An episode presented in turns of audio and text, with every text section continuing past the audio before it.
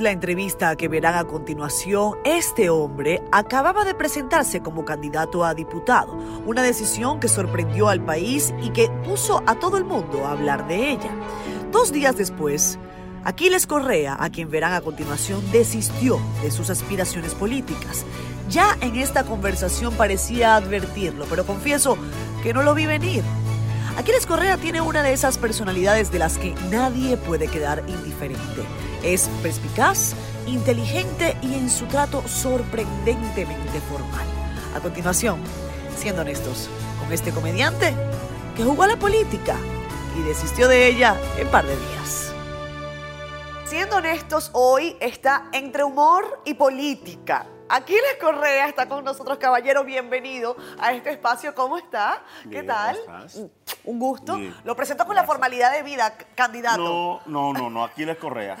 ¿Cómo estás? Solo Aquiles Correa. ¿Cómo te va? Todo bien, gracias a Dios. ¿Cómo está tu familia? ¿Cómo están tus hijas? Tú tienes cuatro hijas, si no me equivoco. Niñas, cuatro niñas. ¿Y por qué nunca hiciste varones? Eh, no, Dios no quiso. Tú sabes que no hay gente que dice que hay formas de hacer varones y de, de hacer Nah, niñas. nah, nah. ¿No es verdad? Nah, déjese de eso. Déjese de eso. Eso no es así. No hay forma. Los óvulos, el óvulo decide con, con- con el espermatozoide. ¿Qué vamos, qué vamos a hacer? ¿Hembra o varón? ¿Qué? Ajá. Vámonos, vámonos, vámonos, varón, varón, varón. Y se van. ¿Te Ellos son los que ¿Te deciden. hubiese gustado tener un, un varón en casa, quizás? Bueno, como nunca lo tuve, ¿Estás no sé de tiempo? qué me he perdido. ¿Estás a No, no, ya no. ¿Cerraste la fábrica? No, mi esposa la cerró. ok. Fue ella que dijo, ya está bueno. Ella dijo que ya y ya.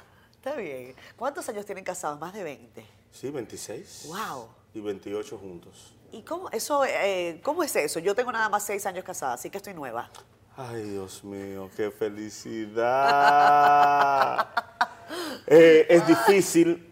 Nosotros nos casamos muy jóvenes. Ella tenía 18 años, yo 21 apenas. Ah, unos muchachitos. Cuando nos casamos, pero ya yo viví, venía viviendo solo desde los 14 años. Ella tenía un noviazgo de 4 años, otro de 2, y estaba como medio cansadito ya de... Y cuando tenía dos años de amores, mm, me decidimos casarnos. Ok. Hola, ¿cómo estás? Sé que para ti esto es una sorpresa, pero ya lo que me ponen que tú sabes, ¿verdad? Eh, nada, mis palabras son para decirte que estoy aquí, para todo lo que necesite, apoyarte y decirte que tú eres una persona, ¿cómo te explico? Un poquito complicado a veces, un poquito aburrido, pero nada, eres, esa es tu forma. Así te queremos, así te adoramos, excelente esposo, amigo, padre e hijo. Ninguno, no, eh, o sea, no hay nada entre nosotros que digamos me quejo de papi, me quejo de Correa, me quejo de Kile. No, no creo. Normal como todo ser humano, no eres perfecto. A veces se dan pasos quizá difíciles que no lo pensamos en el momento, pero nada, son buenas experiencias y cosas para poder caer, sacudirse y levantarse. No ha pasado nada, aquí estamos tu familia para apoyarte en lo que sea. Te queremos muchísimo, lo sabes, eso no hay que decírtelo porque te lo hemos demostrado demasiado. Y nada, así como tú siempre has sido, la persona que eres, con defectos y virtudes, igual que cualquier ser humano, pero no, no me cambies. Sigue así. Quiero, te amo, te adoro. Y beso para adelante. Yo sé que vas a seguir adelante mucho más alto. Te amo. Bye. Hola papi, ¿cómo estás? Te estoy haciendo este video para decirte lo mucho que te amo. Te lo digo todo el tiempo. Gracias por ser el maravilloso padre que eres, por ser tan cariñoso con nosotras, por siempre estar pendiente a tus hijas, ser buen hijo, buen hermano, buen padrino, buen abuelo, buen tío, bueno, todo. Te mereces el premio mayor por la persona que eres. Tienes un gran corazón, que Dios te bendiga. Sabes que te apoyamos en todo. Eh, y queremos larga vida para ti y que Dios te bendiga mucho, mi amor. Te amo.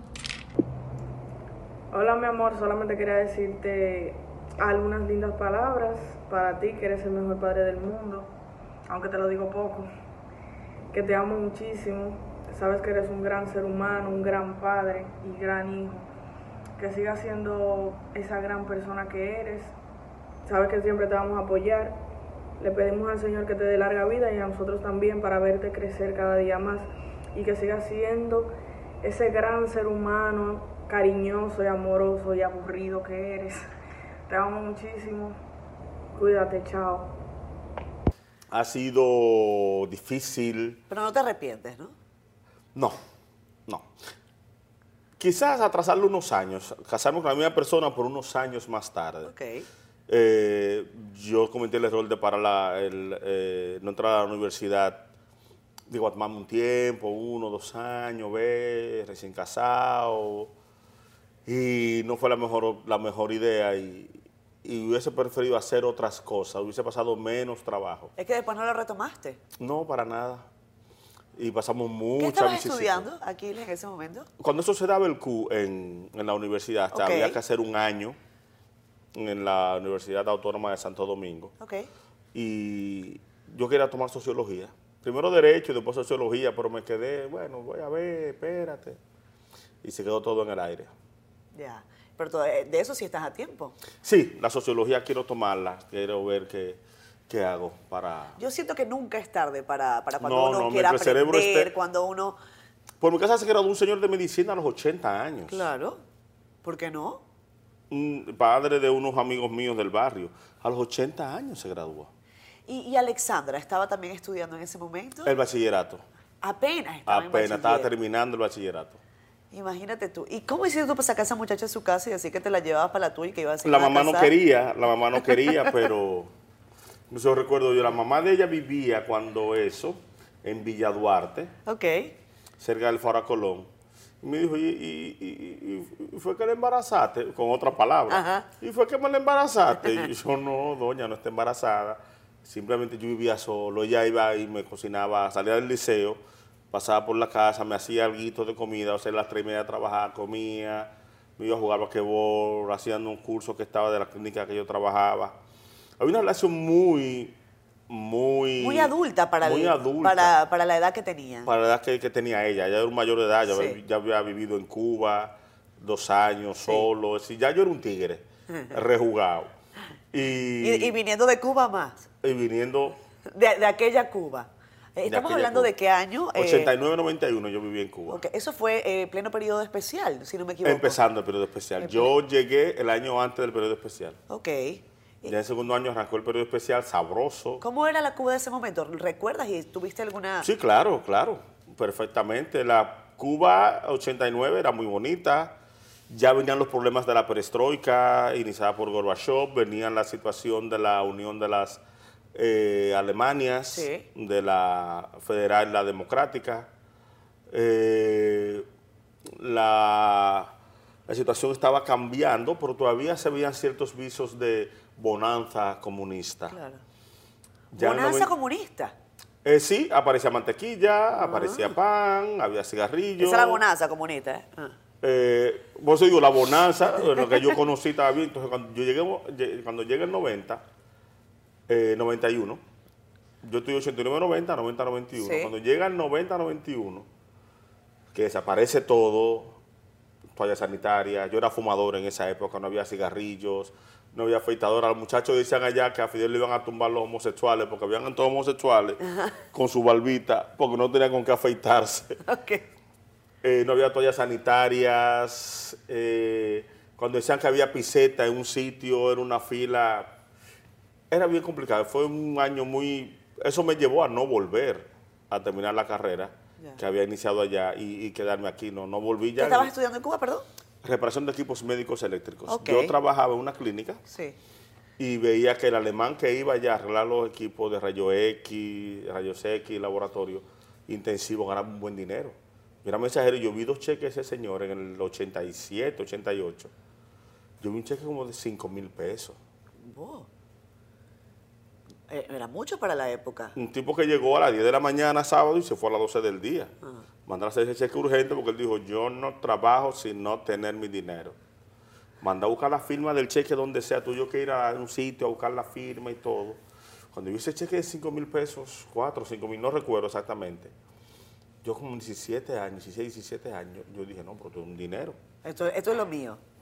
Esto es lo que yo tengo que hacer. Y me fui a estudiar eso, pero no era, eran equipos rusos, alemanes, que yo no iba a ver aquí en Dominicana. Y me desencanté y fueron dos años perdidos. Pero aprendí mucho, viví mucho, vi otro sistema, me di cuenta que el comunismo es muy bueno en los libros, por la vida real es un imposible, no funciona, no sirve. Y aprendí, aprendí que hay que luchar por este sistema que tenemos con imperfecciones, con cosas negativas. Este sistema que tenemos te refieres a la democracia como tal. A la democracia. Pero aquí hay gente que dice que nosotros estamos en plena dictadura. ¿Qué no tú crees sobre dictadura, eso? no saben lo que es una dictadura. Normalmente el que nunca ha tenido gallina cree que la pupú es huevo.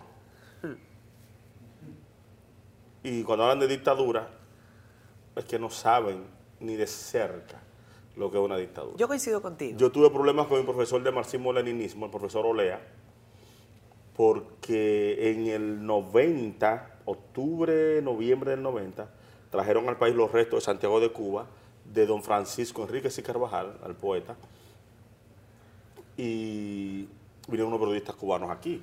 Cuando fueron allá, en el 90 aquí hubo una crisis muy fuerte. No había gasolina, se iba mucho la luz, las calles destruidas.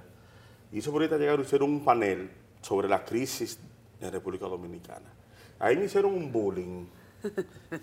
Tú hablas que en tu casa se come carne, mira cómo están en Dominicana. Y ahí me molestó cuando un periodista cubano dijo, camino al aeropuerto, le regalé tres velas que me sobraron del hotel en que yo estaba. En un hotel, vela. Estaba en una pensión. Exactamente. Le regalé al chofer tres velas que me sobraron y ese chofer no sabía cómo agradecerme ese regalo. Lo ponía muy grande y el profesor Olea a la semana siguiente habló de ese ejemplo de Dominicana. Yo dije que eso era mucha mentira. Le dije, mire, usted hablan del CAME, el Consejo de Ayuda Mutua Económica es una quimera porque eso no existe. Usted pagaba con caña de azúcar y al que usted le da pagando con caña de azúcar ya no quiere caña de azúcar, quiere dinero. La ventaja que usted tiene es que usted le dinero a la URSS, la URSS desapareció, no hay a quien pagarle, usted ahora no tiene deuda externa. Pero el comunismo, y por ahí me fui. Me sacaron de la clase, no, no dejes coger esa clase, ponte para allá. Ah, porque es que eso, Porque yo exactamente. tenía el conocimiento de lo que No, era. y porque ¿sabes qué pasa? Que es así piensan los dictadores. No aceptan el disenso. Eh, aquí, y por eso digo, coincido contigo, eh, aunque hay situaciones que llaman poderosamente la atención desde la perspectiva de eh, vulnerabilidad de las instituciones, fallas en los procesos de justicia, fallas en los procesos políticos, fallas en la ética, en la moral de la gente, no creo que estemos cerca tampoco de, de una dictadura. Aquiles, ¿vas entonces como candidato? Eh, hasta ahora sí, pero no sé que esto era tan difícil. Pero la gente, Pero tú tienes un par de días en esto nada más. un par de días, pero ¿Ya te casaste? sí, la gente. Usted tiene pitico. Sí, de claro. La gente, ¿Cómo así? la gente se queja de lo que está y no quiere a nadie nuevo. Si tú te quejas tanto que los diputados no sirven, ¿por qué no permite que lleguen otros que no han sido diputados? No, tenés que saber hablar, pero cada bonito te han fuñido la vida. Quienes te han hecho los líos en la Cámara de Diputados, que sacan correas, Sí. que han tenido que poner vasos plásticos para no se tiren taza, que pelean, que desarman policías afuera, que pelean entre dos en un pasillo, que traen chinos por la frontera, no eran comediantes ninguno.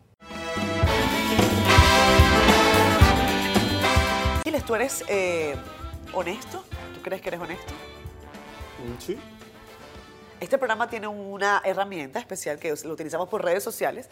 Eh, te aprovecho para que me ayudes, la coloques en las tuyas. Eh, Dice, eh, ¿qué tan honesto ha sido Aquiles Correa en el programa de hoy? Yo siempre digo, evaluamos la honestidad de la persona que viene en esta hora, no puede evaluar su honestidad del resto de... O sea, tampoco así. Eh, no por se favor, puede, no, por favor. no. Pero por lo menos lo que dice aquí, qué tan honesto es. En nuestras cuentas de Twitter lo van a ver ustedes ahí en pantalla, también en la de Aquiles probablemente esté el honestómetro, le llamamos así. Así que bueno, a lo mejor sí, eh, yo no sé cómo te va a ir en la campaña. Esto está apenas empezando. He tenido que, que- que revestirme de mucha paciencia, en verdad. ¿Pensabas, eh, tú antes ya tenías algún acercamiento con el Partido de la Liberación Dominicana? Eh, Sí. yo, yo te, te- Desde hace muchos Si años. no me equivoco, eh, te vi haciendo algunas gestiones con Reinaldo Pared, también estabas en su equipo. Ajá. Eh, o sea que es una, una, relación de hace mucho tiempo, no es algo nuevo. Sí, no, no, yo conozco mucha gente del PRD de los años 90. Entonces, cuando yo estaba en Cuba, yo iba mucho a la casa. Pero no, nunca ha sido militante del partido, ¿o sí? Eh, no. Ok. No, yo en el 90, sí, 95, 96 trabajé mucho para la campaña. Del 96 me alejé en el 97, 98 del partido. Eh, porque llegué con la mentalidad de, en el 96 con la que llegó mucha gente, que era que el partido llegara para buscarse lo suyo. Que es el problema que hay en este país, que la gente ve la política como un método para vivir bien. Y es que lamentablemente eso nos, ha enseñado, nos han enseñado los políticos que hemos tenido. Eh, ya ahora uno lo ve con una conciencia diferente. Yo no vivo de la política. A Dios gracias. ¿Para qué eh, quieres estar, tú entonces en política, Aquiles? Cuéntame cuál es tu objetivo. Yo, yo soy parte de dos grupos de la sociedad que no tenemos representación. Los comediantes, actores, como quieran llamar. Yo me prefiero llamar comunicador. Eh, y los dueños del centro de diversión. No tenemos representación. Eh, dejadez, ah, que lo haga otro, y no hemos quedado así. Entonces, últimamente he visto mucha gente quejándose de que los que están no lo están haciendo bien. Entonces, vamos a intentarlo, a ver. El domingo tomamos, eh, nos inscribimos, el último día hábil para hacerlo. Lo hicimos así para evitar ruido, pero no hubo forma de que la gente se sorprendiera con la candidatura de Santiago Matías, Bolívar Valera y un servidor. Ya Pablo Sainz, Pablo Ninas, había inscrito hacía par de semanas. Eh, causó un revuelo muy grande. Pero si los que están no lo están haciendo bien, ¿por qué no ir a otro partido político, sino a los que están? No, porque si voy al PRM me van a decir, con la gente de Hipólito, Bárbaro, va a seguir. Aquí hay dos partidos, PLD y PRM. Los demás son siglas, que les alquilan todos los años para elecciones diferentes. El Partido Reformista Social Cristiano no saca una gata mía. La Fuerza Nacional Progresista sin Leonel no sirve. Los otros partidos es para alquilarlo. Yo sueño con que un día todos los partidos vayan solos a unas elecciones, que no cojan un 2%, que ponga un ventorrillo, ponga una paletera, que venda café y cigarro en una esquina, pero está bueno que le estemos dando el dinero del Estado a partidos que no van para... Cada vez que veo gente por ahí que son candidatos a la presidencia, os digo, Voy a hacer una palabra en inglés que me encanta. Ah, yo pensaba que ibas a otro really? pito. yo pensaba que ibas a otro. Candidatos que tú sabes que en su casa pierden de la esposa. y quieren venir y, exigen. Partido minoritario, sí, usted es minoritario, pero tiene que ser mayoritario para darle mi dinero. Mientras tanto, crezca. Acá hay dos partidos, PRM, PLD, que se acercó a mí Quizás si se acerca, si hubiese acercado a alguien del PRM en un momento dado. Pero fue que se te acercaron del PLD. Sí, se me acercaron del PLD. O sea, no fue al revés, no fue que tú fuiste al PLD a buscar. No. Se me acercaron del PLD. Ah. ¿Me puedes decir quién? No. Ah. Me midieron, me dijeron, mira, te medimos, tú estás muy bien posicionado, si te interesa. Eso fue hace años, hace como dos años. Ah, no fue, no fue reciente. No, eso fue hace tiempo. Incluso Pero... yo subí un post. Nos midieron a mí, a Bolívar Valera y a Brea Frank. Ajá. Brea Frank por San Cristóbal el boli por Santo Domingo Este y yo por el, por el Distrito Nacional. Eso fue hace como dos años. Incluso subí un post relajando con eso. Y vi que con cierta fuerza, lo dejé así. Se me acercaron otra vez en noviembre, octubre, noviembre. Y dije, vamos a intentarlo. Con toda esta presión, yo decidí, con solamente un día de estar inscrito, que no valía la pena yo tener a mis hijas encaradas a mi madre, que cada vez que me, me veía en esos dos días se le aguaban los ojos y me decía, ay, mi hijo. Mi hermano, que es pastor en Estados Unidos, eh, me habló, me dijo que me cuidara mucho, dando los consejos que dan normalmente los hermanos mayores a, sus familiares. Y, fueron unos días muy incómodos, además de la tensión de tener que manejar eh, el odio de muchas personas en las redes sociales. Ustedes que me conocen saben que yo no me guardo respuestas pero como político hay que ser hipócrita y callar cosas. Dime una cosa, eh, recientemente ustedes visitaron el Palacio Nacional. Eh, cuéntanos un poco cómo fue ese encuentro con el presidente de la República. No todo el mundo tiene la posibilidad de hablar directamente con el mandatario. Eh, sobre todo en ese momento hubo aplausos y críticas, como, como todas las Sí. cosas en la vida. Sí, Eh, ¿Cómo fue ese encuentro y por qué? ¿Cómo fue? Raeldo López le habló mucho sobre la ley de mecenazgo. En ese momento yo estaba en la Cámara de Diputados, pero estaba a unos niveles muy bajos todavía, sí, estaba en conversaciones solamente. Raeldo le mencionó la ley de mecenazgo, yo le mencioné la situación de la JUCA, que en ese momento estaba recién, Recién aprobada la ley de la prohibición de la JUCA. El Aine Félix le habló sobre la educación sexual. Todavía no estaba el, eh, la ordenanza de la, del Ministerio de Educación. Ok. Cada quien, todo lo que estaba ahí, habló del interés de su. Bolívar Valera le habló de República Digital. Necesitaba que se hablara más de República Digital. Bolívar, que es muy tecnológico. Sí. Manolo Zuna le habló. O sea, todos Todo- expusieron todos cada expusieron puntos que le ¿Y interesaban. qué, ¿Y qué decía el presidente? ¿Cómo lo vieron ustedes? explicó que en el caso del AINE, le explicó que están haciendo cambios, pero que un cambio para una situación como la educación sexual no se nota de un año para otro, es una cuestión generacional. La generación mía ve la, la sexualidad diferente a como lo ven mis hijas. Claro. Es una cuestión generacional. Él le pidió tiempo y que las cosas están haciendo. Y la ordenanza es una prueba de que las cosas se están haciendo diferentes. Hace 10 años, tú ni imaginarte una ordenanza como la del Ministerio sobre la igualdad de género. Aquiles, pero ahora que tú tocaste ese tema, a mí se me... Tú sabes que a veces a uno se le vienen como la- las ideas y como que uno no se las puede guardar. Eh, qué bueno que viene ese tema y qué bueno que estemos hablando de, de- de temas serios, ¿no? Eh, Elaine hablaba del tema de la, de la educación sexual y, y todo esto y la perspectiva y la política de género, cosa con la que yo estoy de acuerdo. Pero a veces a la gente se le hace difícil tragarse ideas. ¿Por qué? Porque cuando uno ve, por ejemplo, que inscriben a, a una persona que está involucrada en un caso de abuso sexual contra una menor de edad en el Partido de la Liberación Dominicana, entonces uno dice, señores, pero ¿de qué, de, de- de qué política que tú me estás hablando de género? ¿De qué política de respeto si tú tienes como candidato a un presunto violador? Entonces vamos a hablar. ahí entra una de las cosas que ha fuñido el mundo, que es el derecho. Él no está condenado. Está la presunción de inocencia. Es correcto. A nivel de derecho, tiene razón. A nivel moral, yo no lo veo bien. Por nivel de derecho, tiene su punto. ¿Entiendes? Yo no me atrevería a votar por alguien que haya sido sospechoso, porque estemos claros. Hay presunción de inocencia, pero cuando pasa algo así con alguien de tu entorno tan cercano, difícilmente sea una maldad. Y me perdonan lo que, los familiares de, de- de ese Sí, señor. yo no estoy diciendo que Pero- lo sea, que sea culpable. Lo que estoy diciendo es que hay una yo presunción. tengo hijas. Y yo he vivido con niñas que no son mis hijas en mi casa.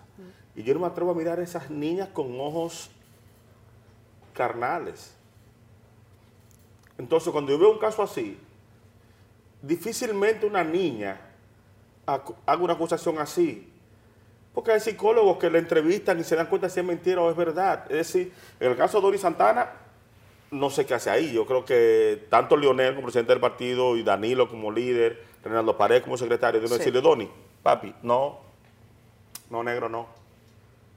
Negro, cuando te limpie, metemos mano, Eso buscamos es lo que yo digo, forma. el partido tiene que hacer una... Una cosa es el derecho, otra cosa es lo que organiza el partido, porque el partido tiene la decisión de decir, mira, si va o no, o no va, ¿no? Es, es complicado, es complicado, pero yo no, yo no me atrevería a, a votar por una persona con esa situación.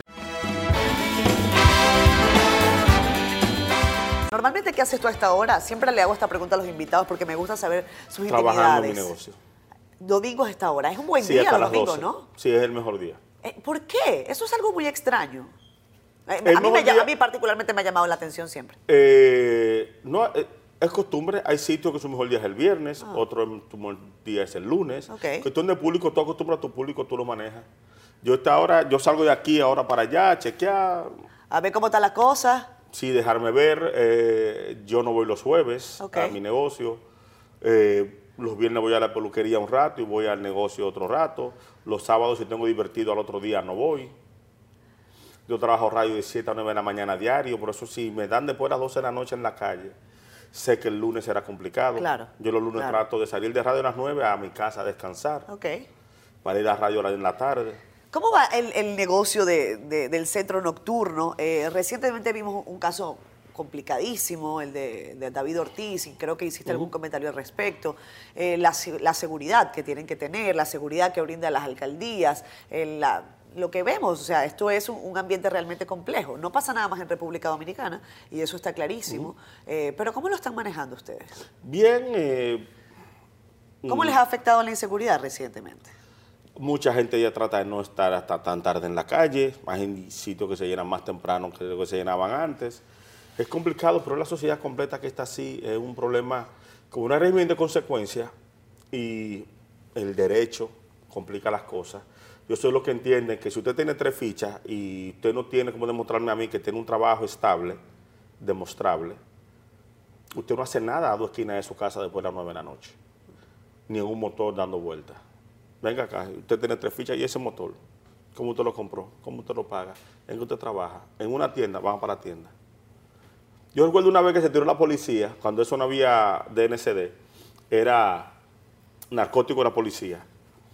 Y se tiraron un chamaquito que era movidito en el barrio, se metió del lado del mostrador del colmado. Y el policía llegó y lo vio sospechoso. Le dijo, ¿tú trabajas aquí? Sí, yo trabajo aquí, señor comedor. Sí, él trabaja aquí. ¿Tú trabajas aquí, verdad? Sí. Toma un paquete de café.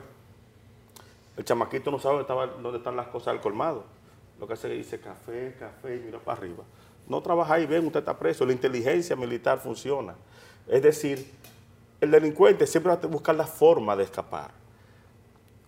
Y yo no entiendo cómo es que en los barrios, yo siempre he dicho que los culpables de mucha delincuencia somos los que vivimos en el barrio, que protegemos a los delincuentes de nuestra zona, porque se crió contigo, es hermano de uno que estudió contigo, su mamá es tu madrina o ella es tu mamá. Sí. Protegemos mucho, protegemos mucho, y eso ha llevado a que la delincuencia ha ido creciendo, creciendo, creciendo.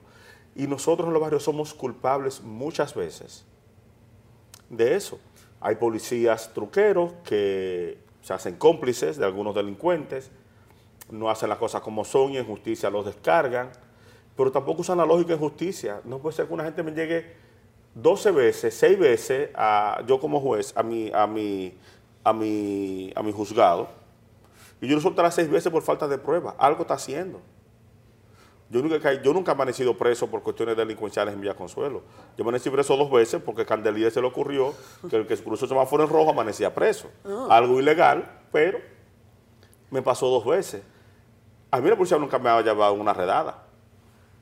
Si la policía la pega, sabe a quién llevarse. Pero tú sabes que hay mucha gente que dice, llamen a Candelier, que esto está, esto Sí, está muy pero- fuerte, llamen a Ca-". E- Eso es algo que yo, y, y también con el tema de, de Trujillo, de Trujillo ven a ver, es Sí, con pero el tema de la cuando lo llamaron, dura. que lo sacudieron en el 2012, en el 2016, creo que fue una campaña en el interior, eh, se tranquilizó también. Él entendió que la mano dura no, no es buena. Lo jalaron y lo complicaron, ¿no? O sea, le vio carita de... Dime una cosa, en, en tu centro de, de diversión, ¿qué- ¿cómo están manejando el tema de la juca después del tema de la ley? Eh, ¿Qué dijo el presidente en ese sentido?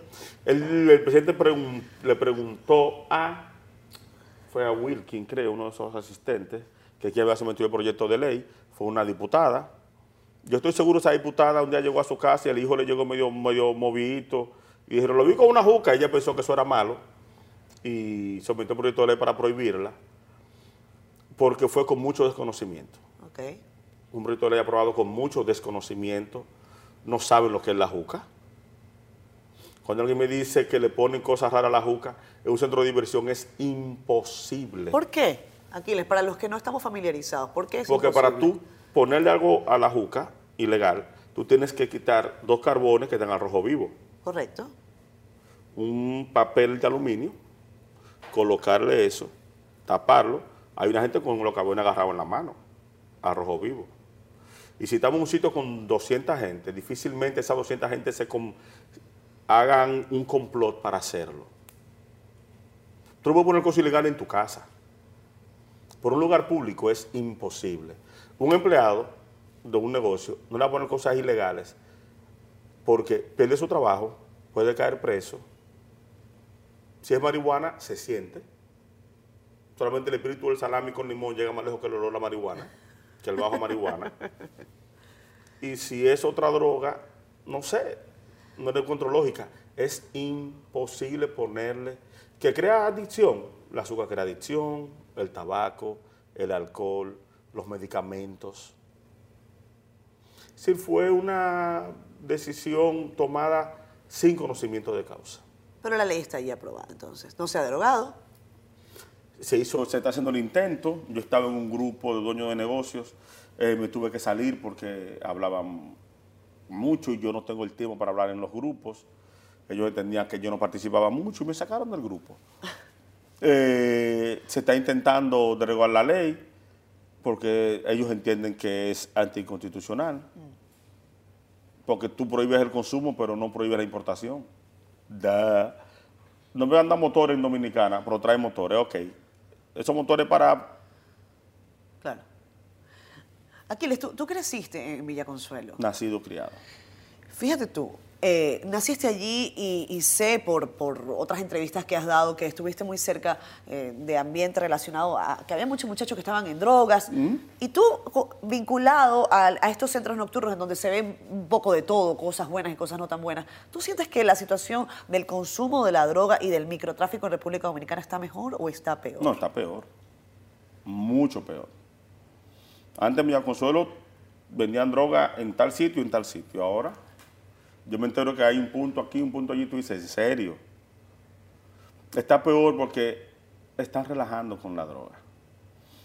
Cada vez que yo leo a alguien que públicamente dice, la marihuana es medicinal, todo el pipero de mi zona, todo el tecato, todo lo que está fuñido de la droga, empezó con un tabaco de marihuana.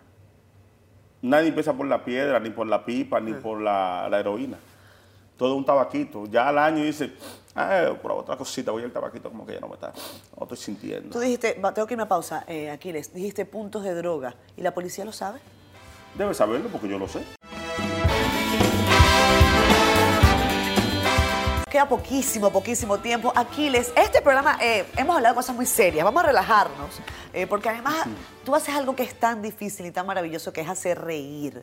y, y bueno, hemos hablado de cosas serias, pero yo siento que a veces la gente necesita botar el golpe. Ya un domingo a esta hora la gente está como, ok, ¿cómo yo me preparo para esta semana que viene? Y la semana que viene va a ser muy dura. Todas Eh, las va- semanas son duras. Sí, pero la gente La siempre pasada dice- fue floja. ¿Tú crees? ¿Cómo te ha ido con el humor? Eh, ¿Ha sido tu salvación? Daniel Sarcos me dijo, el humor, Catherine, ha sido mi salvación. ¿Tú piensas igual? Claro. Sin humor. Eh, la, Patch Adams, que se llama la película de Robin Sí, claro. Williams. La risa es medicinal. Eh, a mí me encanta reír, hacer reír. Yo tengo panas con los que yo me, me reúno y repetimos cuentos para reírnos del mismo cuento ¿Ah, sí? muchas veces. Porque es bueno, es bueno. Además, uno tiene un drama diario. Así es. Tú te levantas, tienes... Para yo levantarme todos los días a las 5 y media de la mañana es complicado. Cuando llego a radio, me río con Sabrina, me río con Hochi Hochi, eh, con Mera Victoria, Nereida, José Martínez Brito, los invitados. Y ahí, uf, para esto fue que me levanté. La risa, sin la risa, estuviéramos peleando en cada esquina. Y me dice un pana, bro, ale mato, mira, ale mato, un tren. Digo yo al pana, es que aquí es más cómodo andar en Claro, tren que ande en vehículo. no Van a poner de hecho peaje Tres próximamente. días después, Ajá. tres días después, salió el video de Ben, Ben Stiller, Stiller, Ben Stiller, con la señora con Con la de tren. Se lo mandé al pana. Mira, mira, mira esto. A veces yo siempre, a los choferes de carro, yo tenía un carrito blanco, parecía un carro de concho. Ok. Yo- Tú sabes que mi primer carro era como un concho. Sí. Igualito. Era, era un Corolla. En Venezuela le decíamos Araya a ese modelo. Un Corolla del 92. Ese fue mi primer vehículo. Yo tenía ese problema. Blanquito también. blanco. Y yo le decía a los choferes cuando se me metían o me querían agredir porque pensaban que estaba conchando. Le decía, no, papi, no, no, no estoy conchando, lo mío es táctico. Yo que lo cogíamos a chercha. No sonreíamos, no sonreíamos. Porque la risa para mí es muy importante, muy importante, primordial. Yo sin la risa... No es fácil hacer reír. eh, para mm, nada. mm, mm, para nada. ¿Algún consejo para poder quitarle poder a las mujeres? Adelante, compadre. Dele la razón.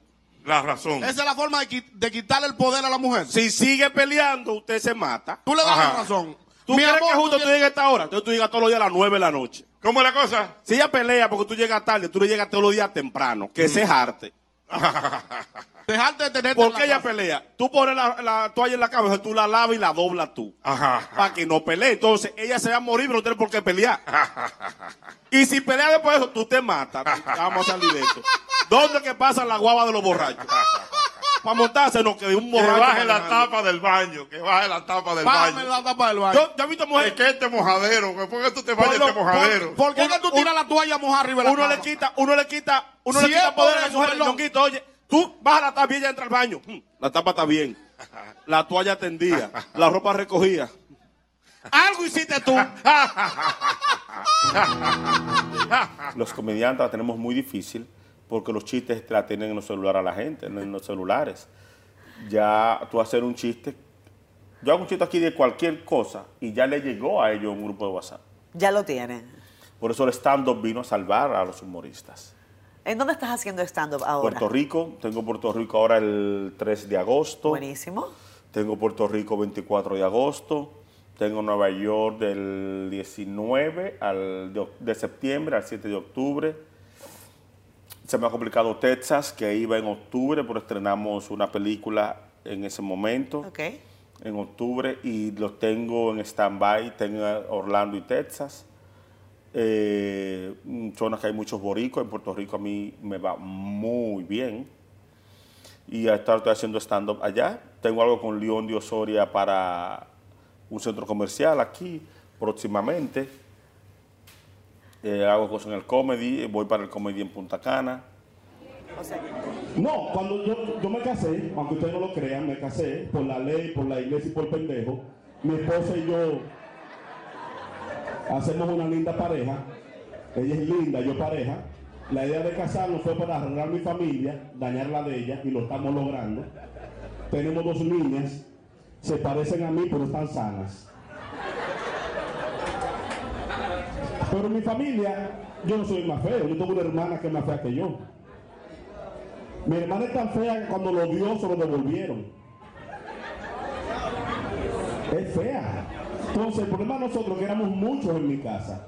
Éramos muchos, estaban mis primas Pata, Peta, Pita, Pota y María Altagracia, que era la más seria. Y éramos pobres, éramos tan pobres los ratones vivían allá y comían al frente. O sea que ese, ese negocio está caminando muy bien. Sí, sí, Mejor que los medios, ¿cierto? mucho mejor. Ah, Mucho. Está conmigo esta, ¿verdad? eso está contigo. Mucho mejor. ¿Qué es lo que ha ocurrido con los medios de comunicación y el tema de... ¿Tú crees que ha sido la irrupción de redes sociales? Eh, ¿Los anunciantes están pensando lo mejor? ¿Están movilizando sus recursos hacia otros lugares? El negocio cambió, se han dividido el pastel y los dueños de canales no quieren dejar de ganar. Ellos ganaban un millón, quieren seguir ganando el mismo millón, aunque recorten abajo. Yo me ganaba un millón, es un millón que quiero. Sí, papi, pero la cosa cambió. Sí, pero es un millón que yo quiero. Hay grandes producciones que han salido del aire. Grandes sí, porque nadie... Es que el rico... Oye, incluso se habla de cambios en la producción de, de, de Hochi Santos, tu, tu mentor. Sí, así escuché, pero Hochi me dijo que no ha escuchado nada. Hasta ahora no. Hasta Él- ahora nada. Hochi vino a este programa y me dijo que este podía ser un año muy importante de cambios y desafíos para, para su programa divertido. todos. Eh, así que yo no, no lo he confirmado con Hochi. Eh, por mí es un programa eh, muy divertido. Es diferente, es, Es diferente, diferente. A, a los demás opciones que hay el domingo.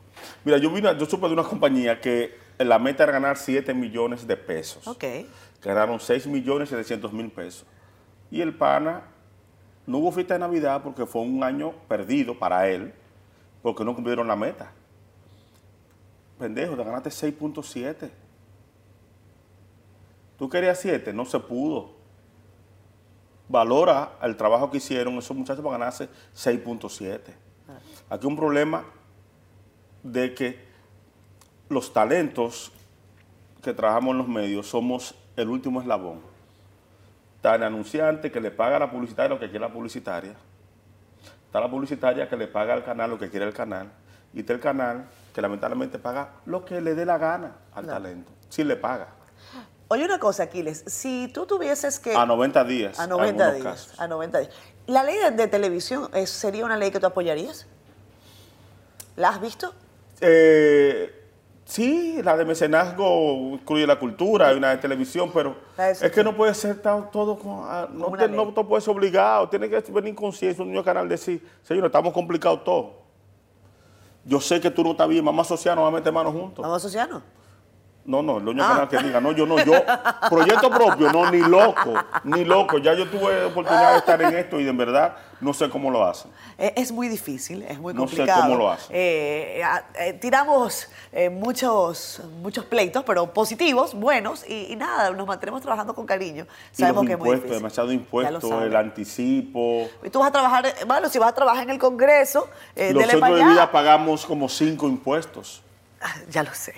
Ondas, Gacedón, productores, ayuntamientos, Mira, Aquiles. impuestos internos. ¿Qué música te, escucha, te gusta escuchar a ti a esta hora? Cuando estás yendo para, para tu negocio. Porque te vas en el camino. Rap en español. ¿Un rap en español? ¿Cuál? Chollín, Cancerbero, Acá el cerebro, sí. tal- eh, Juan, Vaina, eh, wow, se me fue. Nada, pero nos vamos con Cancerbero, el programa, ¿te parece? Ay, sí, Jeremías, me encanta. Bueno, vamos con Jeremías. Gracias, mi amor, por Siempre. acompañarnos. Espero que te vaya muy bien en esa campaña y que la gente no... Nos vemos el próximo fin de semana. Bye.